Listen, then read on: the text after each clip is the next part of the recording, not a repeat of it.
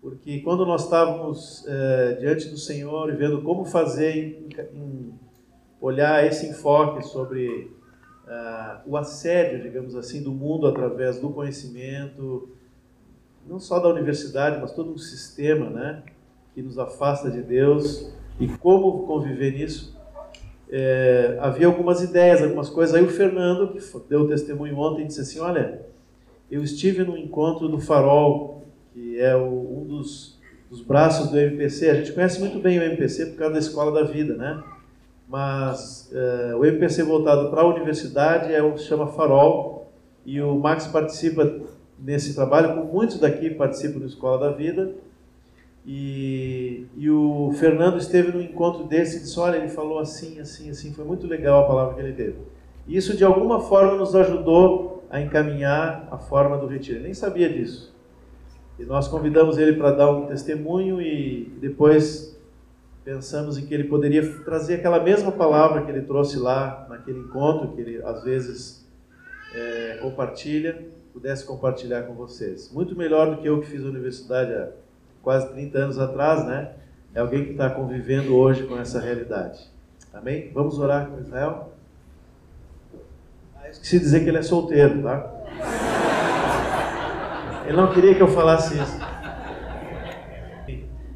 Senhor Jesus, nós estamos alegres, Senhor, e, podemos fazer brincadeiras assim porque estamos diante de Ti, totalmente sujeitos e humildes, Senhor, sabendo que Tu és esse Deus amoroso que tem se mostrado nesses dias e vai continuar fazendo isso nessa manhã até o final do retiro, Senhor.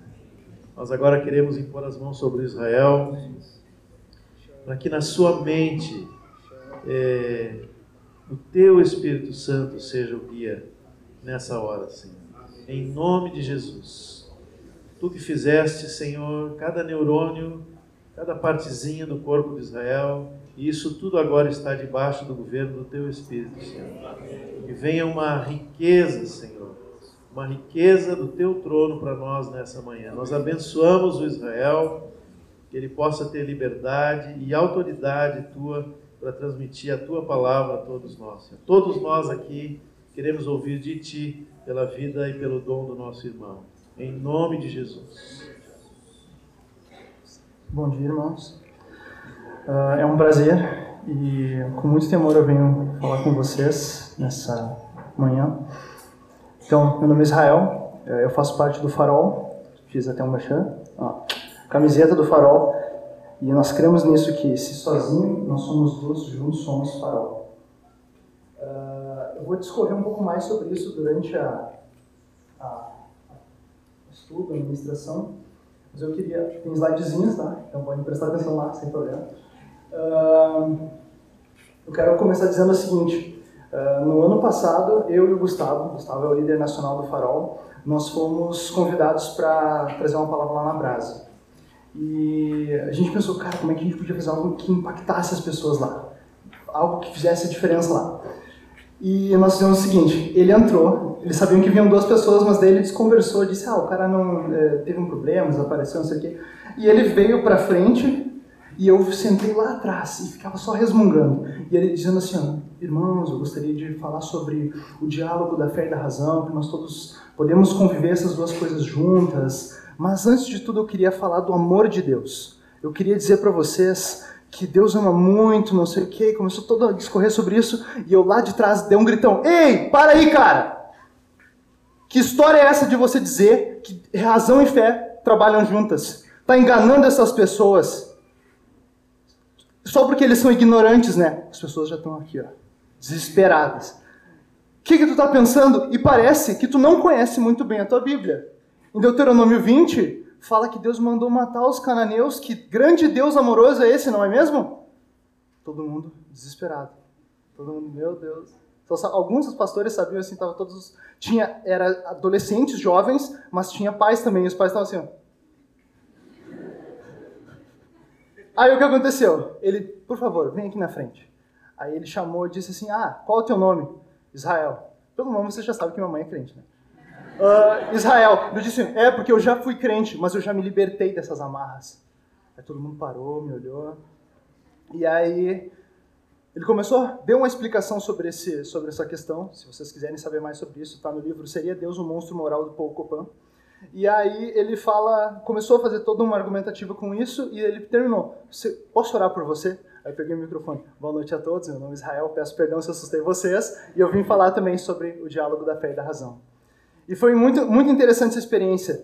Porque, só para começar, tinha irmãos que levantaram, umas irmãs né, do corpo e tal, levantaram e disseram assim, ó, tá repreendido em nome de Jesus. Porque o desespero era tamanho. Eu, eu vi depois o grupo dos jovens, eles dizendo assim, ó, cara, tem um louco aqui questionando o palestrante, o que, que a gente faz? A questão é, a questão é, a igreja está preparada para receber isso?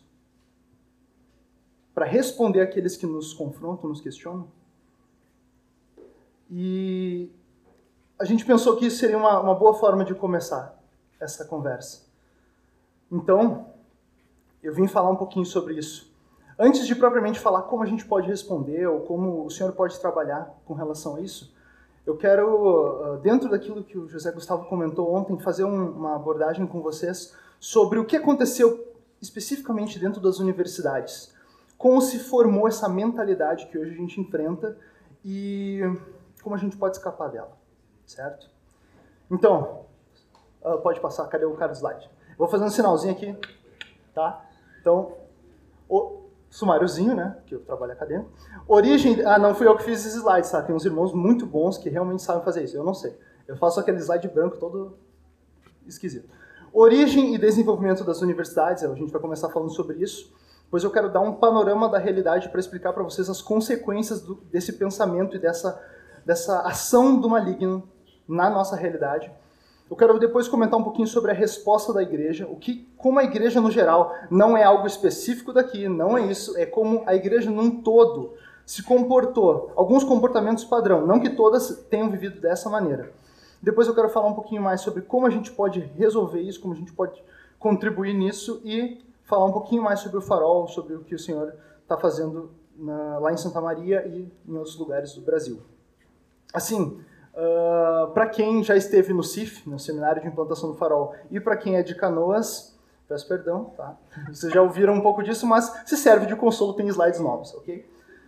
Vamos lá. Uh, origem e desenvolvimento das universidades. Pode passar. Primeira coisa interessante de se entender, pode passar, é, é o seguinte. O que é uma universidade? Ela é uma das instituições sociais mais importantes. Por quê? Porque ela é o centro moderno do saber, da produção e disseminação de conhecimento. É um local estratégico. É da onde saem os influenciadores dessa sociedade. É de onde saem os intelectuais, os artistas, é de onde saem pessoas de relevância na sociedade. Ou seja, quem conquista este ambiente, conquista a sociedade. Percebam que, quanto estratégico é. É um lugar muito importante, é vital. É dali que se pensa e é dali que se espalha. Ok? E o que, que a universidade tem a ver com o cristão, com o cristianismo ou com a igreja num todo? Qual é a ideia? O que, que tem a ver com a gente? Pode passar. Para começar, a universidade é filha da igreja. Começou conosco. Se vocês lembram, né, uh, a Igreja Católica né, ela teve essa disposição no período do início ali até a Idade Média, e ela era a única instituição da Europa que tinha um interesse em preservar e cultivar o saber. Não é à toa que lá nos monastérios eles trabalhavam com a reconstrução de manuscritos antigos, onde se fazia o exercício filosófico, onde se trabalhavam essas ideias. Se vocês lembram também, nessa época, ali da Idade Média e um pouquinho antes, a maioria das profissões elas eram trabalhadas por certos grupos, né, que, que, eles tinham um, uma, um monopólio de conhecimento. Com as universidades, com esse centro de saber, isso foi começando a se disseminar, foi começando a, a, a você podia aprender uma profissão ou conhecimento num local de, que, que poderia disseminar esse conhecimento, ok? Então a Universitas, né, como a gente tem essa noção, ela se tornou que é uma construção da igreja, ela se tornou a depositária do conhecimento e elaboradora do pensamento. Estava ontem conversando com o Samir e estava dizendo que, parem um pouquinho, a verdade é verdadeira independente de quem diga. Pensem nisso. Se eu disser que 2 mais 2 é 4, daqui a 100 anos vai continuar sendo? Vai, porque é uma verdade objetiva. E no passado era também? Também. Era algo real. Mas e se eu tiver uma crença? Se eu não tiver crença, se eu for um ateu, um agnóstico, deixa de ser verdade? E se eu for de outra religião, deixa de ser verdade? A questão é: a verdade é verdadeira, independente de quem diga. E isso que precisa ficar claro. E se Aristóteles falou algo que tem a ver com a Bíblia? Tá certo. E se de repente a gente olha para Kant e ele falou algo que tem a ver com a Bíblia? Beleza. A verdade é verdadeira, independente de quem diga. O que precisa ser feito? Nós precisamos de boas lentes. É, o nosso critério tem que estar bem estabelecido, porque eu preciso saber uma coisa: o que é a verdade? Ou para nós, né? Quem é a verdade? Essa é a nossa referência. É a partir de Jesus que nós podemos olhar para tudo que existe nesse mundo e sermos criteriosos e podemos identificar a verdade no nosso meio. Pode passar? Algo interessante, às vezes se fala muito de que ah, que a Igreja Católica ou os religiosos eles trabalham muito com dogmas, mas o que nós vimos na, na época da Idade Média era um diálogo entre a fé e a razão eram conciliáveis, elas trabalhavam juntas. E foi forma, essa perceba assim que o, o inimigo é muito astuto. Ele é muito sábio porque ele tem, ele sabe que ele tem um tempo longo para trabalhar. Então ele trabalha com gerações, com séculos. Hoje parece impensável dizer que a ciência e a fé trabalham juntas. Mas isso foi construído com o tempo. Quero mostrar para vocês. Pode passar. Então nós temos a escola dentro uma das escolas que é a escolástica, certo?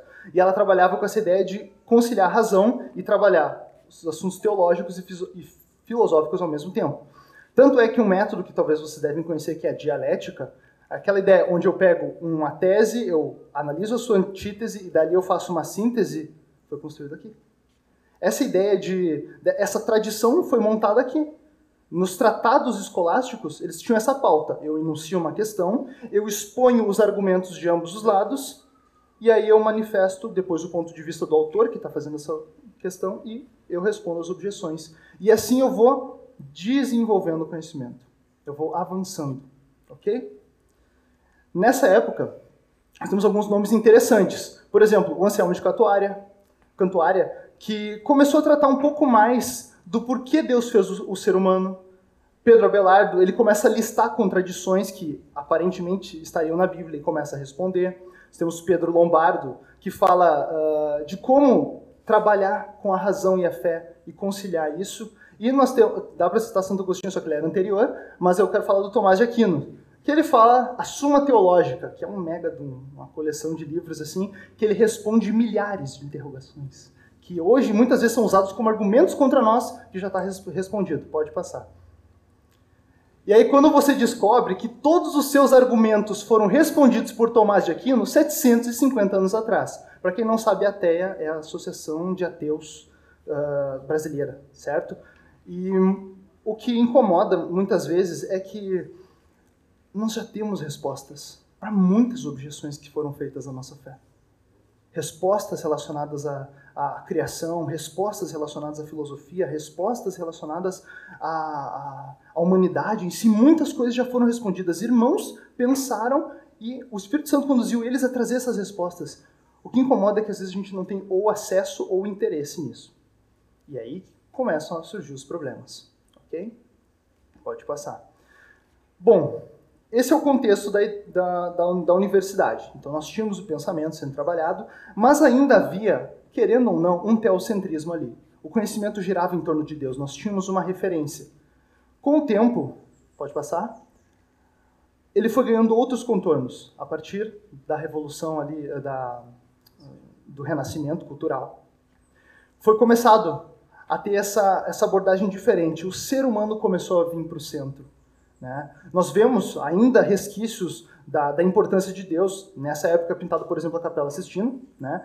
A, a, havia um diálogo entre Deus, só que o clero, a, a, entidade igreja, começa a ser questionada. E nós vemos aos poucos essa, justamente porque os clássicos, o grego e romano, eles têm esse apelo para o ser humano, para o homem, isso começa a vir com força também para dentro da universidade e até mesmo dentro da igreja. Bom, uh, não havia essa, como eu disse, não havia essa, essa complicação tão grande com a ideia de Deus, só que começa a se ajustar o foco. Mais tarde a gente vê a ruptura, né, a segunda ruptura da cristandade, né, com a reforma protestante, justamente por causa disso, começam a ser questionados os valores que antes eram trazidos. Pode passar. Beleza, então entramos, temos uma universidade que tem ainda um foco em Deus, que está preocupada com o conhecimento. Ela passa por um novo estágio onde o ser humano começa a ganhar uma centralidade, um humanismo, um antropocentrismo, e aí vem o período do iluminismo. Esse período ele é um pouquinho mais complicado, porque uh, o ser humano ele, ele não quer apenas se colocar no centro, ele começa a querer excluir Deus da jogada. Então ele, ele se coloca como uh, o, o, sabedor do conhecimento, a, a, razão começa a ser exaltada, né, vira o um novo Deus do ser humano. A partir da razão a gente pode conseguir todas as coisas, essa é a ideia. E é uma referência à ideia da luz em contraposição às sombras. É essa ideia de que a luz, marcada pela razão, pelo conhecimento, ela se opunha ao quê? A fé. Se opunha às superstições. Tudo começa a ser colocado no mesmo barco. Uma superstição qualquer é colocada no mesmo barco que uma fé bem clara e embasada. Começa a, a, a, a se dissociar. Né? E aí a gente começa a ter mais e mais problemas, porque aí agora o centro do conhecimento, de onde saíam as mentes que trabalham na sociedade, eles não só estão tirando Deus do centro, mas eles estão excluindo Deus da sua existência. Estão tirando Deus da jogada. Pode passar. Mais tarde nós vemos a teoria do Charles Darwin, que ele apresenta como uma proposta de como seria criado o mundo através de processos naturais, ok? Uh, eu vou mais para frente falar um pouquinho mais sobre o que é o naturalismo e vai ficar mais claro. Eu, eu peguei, vocês podem ver que sempre tem a referência ali embaixo, tá? Então não, não é eu que estou falando, eu faço engenharia elétrica, então eu não faço uh, observações sobre biologia, eu pego autores que falam sobre isso, ok? Eu vi no, no livro do meu irmão, inclusive, foi muito interessante, porque ele diz o seguinte: a ciência, guardem essa expressão, vou falar mais, a ciência admite o quê? Duas hipóteses para explicar a origem da vida: ou a teoria da evolução ou a panspermia. Ou seja, existe um grupo de pessoas, os iluminados, os detentores do conhecimento, e eles dizem assim, ó, só existem essas duas respostas. A panspermia, como uma proposta de que a vida se originou em outro lugar e ela veio para a Terra, ou a teoria da evolução química, que na própria Terra essa vida evoluiu. Basicamente isso. Pode passar. E aí vem a ideia do naturalismo. O naturalismo é uma proposta de que tudo nessa, nessa, nesse universo ele pode ser explicado por processos naturais. Não há intervenção divina. Não há uma resposta que fuja do natural. Agora vamos, vamos pensar um pouquinho. A ciência, ela, às vezes a gente olha para o termo ciência e pensa, não, são pessoas imparciais, dedicadas com a verdade, que querem aprender, que querem levar o conhecimento. Vamos aproveitar para desmascarar isso, assim como o José Gustavo falou ontem sobre um, um, esse espírito de rebelião e tudo que está por trás de muitas ideologias que a gente vê aqui, vamos desmascarar essa aqui também. A ciência não é parcial, não é imparcial. Porque, pensa, a entidade ciência ela é composta por seres humanos, são cientistas. E eles não têm muitas vezes um pensamento uh, único sobre as coisas. Ok? Então, uma coisa que precisa ficar clara: existem muitos pressupostos o que é um pressuposto? É uma ideia que eu assumo como verdade para poder começar a entender outras. Quem é da matemática, por exemplo, isso vocês podem ver um exemplo que são, são os axiomas. Por exemplo, entre dois pontos passa sempre uma única linha reta. Essa é a ideia. Isso é um axioma. A gente admite isso como verdade para poder construir outros raciocínios. Eu creio que isso é verdade para assumir e começar a pensar. Na ciência também tem isso. O naturalismo é um pressuposto. Ninguém provou que isso é verdade. Eles creem. Eu pensava que os crentes tinham a ver com fé, né? Parece que não. Todos têm crenças. Todos têm pressupostos que necessitam de fé. Necessitam de uma, uma crença, um, um, uma confiança de que aquilo é verdadeiro para construir um raciocínio. E o naturalismo é dessa mesma maneira. Ele pressupõe que a resposta certa não é Deus. É tipo assim, 2 mais 2 é quanto? Tu não pode falar 4, viu? Mas as outras respostas? 3,9? Beleza. Mas não é 4. Não pode haver a resposta Deus. Ah, mas as evidências indicam que Deus é o Criador. Não interessa? A gente excluiu essa resposta. Isso é o naturalismo. Em resumo, é, eu vou explicar tudo por processos naturais. Basicamente. Aí vem um, uma, uma coisa muito legal. Porque se pensa, então, que a ciência e a fé estão completamente afastadas. Isso foi construído com o passar do tempo. E aí a gente volta um pouquinho para o passado, até mesmo estudando filosofia, viu? A, a, a mentalidade de, do, de um ateísmo ou de uma desconfiança ou até mesmo crítica a Deus, ela, ela é da idade contemporânea. Antes, muitos filósofos eles tinham uma crença em Deus, tá? Quando a gente olha, por exemplo, para cientistas cristãos, Galileu Galilei, se nós temos aí tanta coisa de, uh, de estudo dos astros, de, de física, o cara era crente. E Johannes Kepler, as três leis que a gente estuda lá na, na, na, astronomia, né, as leis de Kepler, esse cara, Blaise Pascal, Blaise Pascal é muito legal, porque ele era filósofo e, a, a, e ele era uh, cristão também, e a nossa hidrostática se deve a ele, tá? Robert Boyle, na química, Isaac Newton, ou melhor dizendo, Sir Isaac Newton. Só o pai da física clássica, ok? Gottfried Wilhelm Leibniz, Co-inventor do cálculo. Quem curte cálculo aí, das exatas, hein? Tá aí, ó. Crente.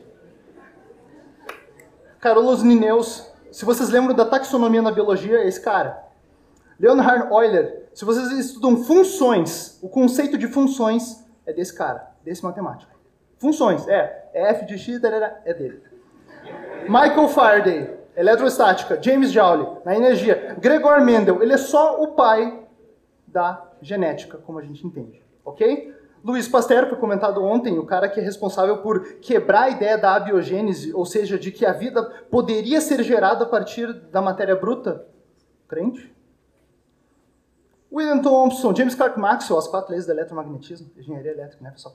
Ronald Ross, Max Planck na física moderna, Philip Leonard, e entre muitos outros, em várias áreas do conhecimento, e atuais também. O que, o que foi mentido para nós é que existe um grupo de iluminados que sabem o que é verdade e que eles são unânimes. Isso não é a ciência. A ciência, como ontem o Jonathan ele falou, é a busca gradual pela verdade. Assim, ó, sejamos bem sinceros, a gente falou muito sobre humildade aqui.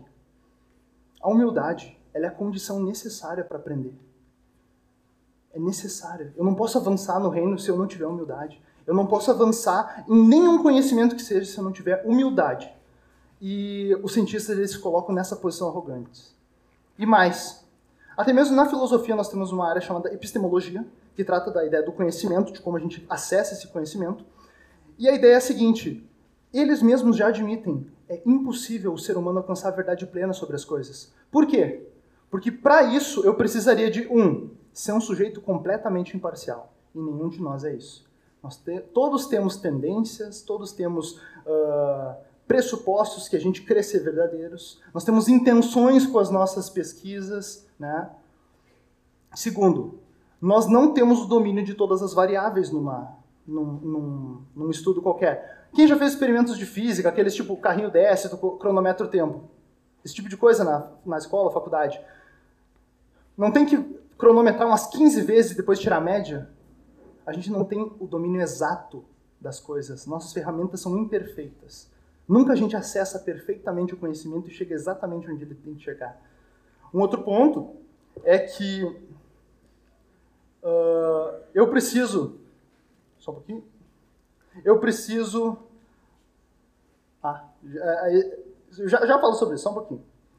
Já falo sobre isso. Uh, um exemplo de como as coisas poderiam ser, ser, ser entendidas disso. Eu vejo quatro caixas azuis, tá? Aí eu digo, essas caixas são azuis.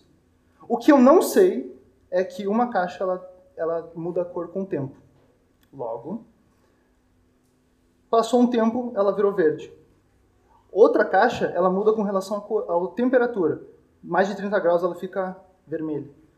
Outra caixa, ela se deteriora com o tempo. Eu não sei o conhecimento de todas as coisas que acontecem. Por isso, acessar o conhecimento perfeito é impossível, humanamente falando. porque a gente sabe de onde a gente pode acessar a verdade. Seria impossível para nós acessá-la. Então ela vem até nós. Certo? Aí, vamos lá. Para aí, para aí. Momento de tensão.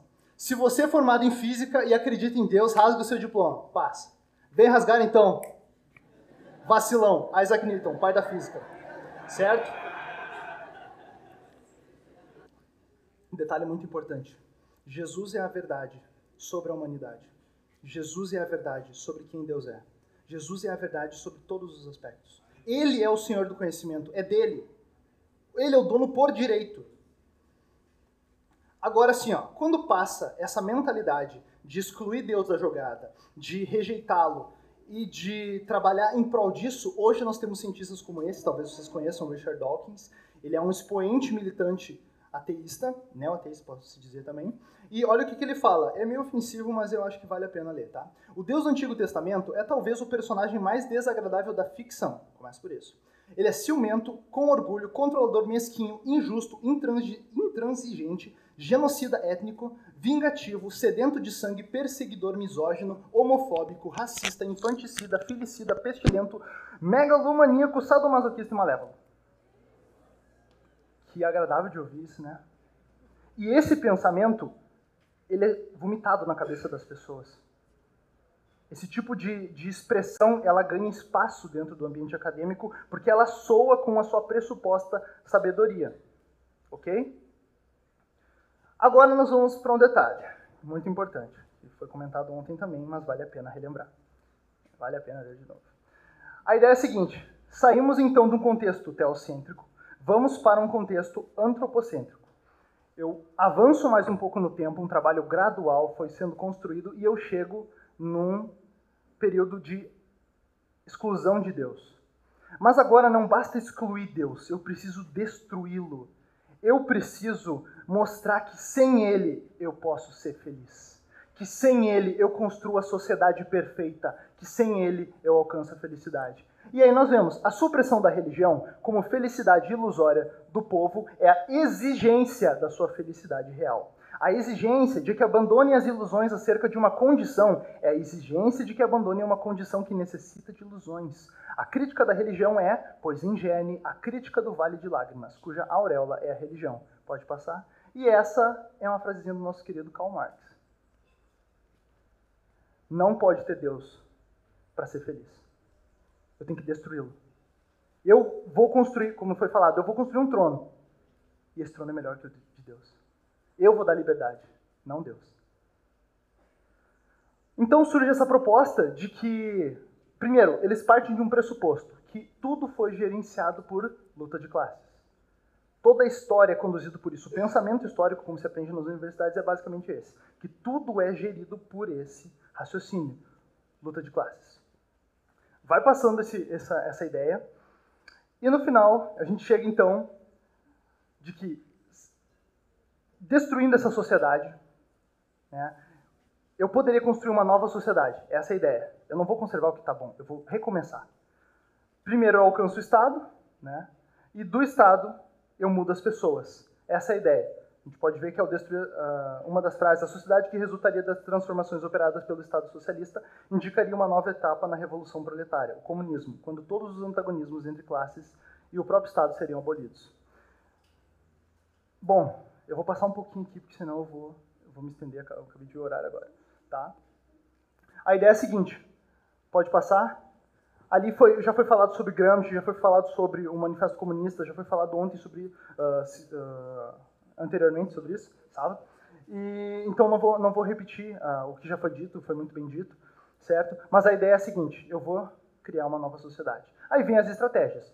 Nós temos, de um lado, Marx, que tentou ir pela via revolucionária, vem Gramsci, que tenta pela via cultural, e nós vamos, entre outras estratégias que vão sendo alcançadas, o socialismo fabiano, que, é, que ele usa as mudanças sucessivas democráticas, certo? Inclusive, é, eu não vou citar partidos aqui, enfim.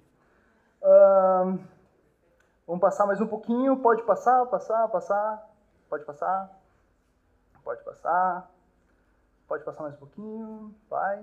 Sua familiar, pode ir passando aí. E aí nós vemos o questionamento da vida. O que é? É só um amontoado de células no teu corpo. Pode tirar, o corpo é teu. Legalização das drogas, o que, que faz? Eu me sinto bem. Ideologia de gênero, você é o que você pensa. Essa é a ideia. Você constrói a sua identidade. Família tradicional, que isso, cara? Não existe família. Papel de homem e de mulher, não, isso não existe. É a sociedade que construiu. Racista, misógino, homofobia, fascista, todos esses, esses discursos, todas essas, colocações, eu espero que tenha uma, uma coisinha ali na, no escrito ironia, tá? Quando eu estiver falando. Não, não tirem do contexto depois, por favor.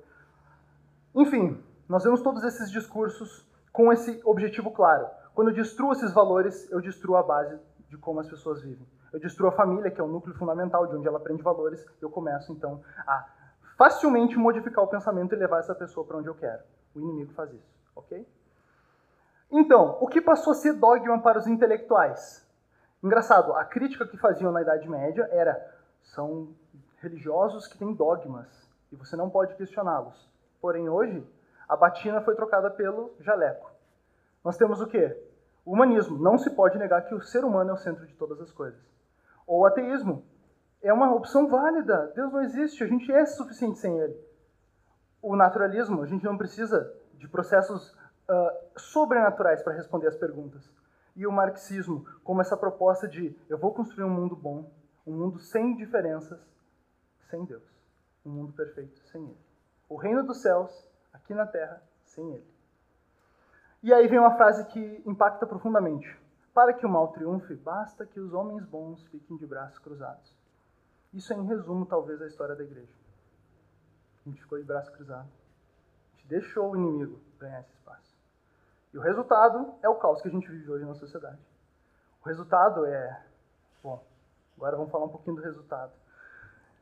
Uh, agora é 10 para meio-dia. Vou dar um intervalinho e vou tentar correr muito depois, tá? Vamos dar um intervalinho aqui. 10 minutinhos, por favor. Querem tomar uma água, um café ou ir no banheiro e voltem aqui depois. Amém?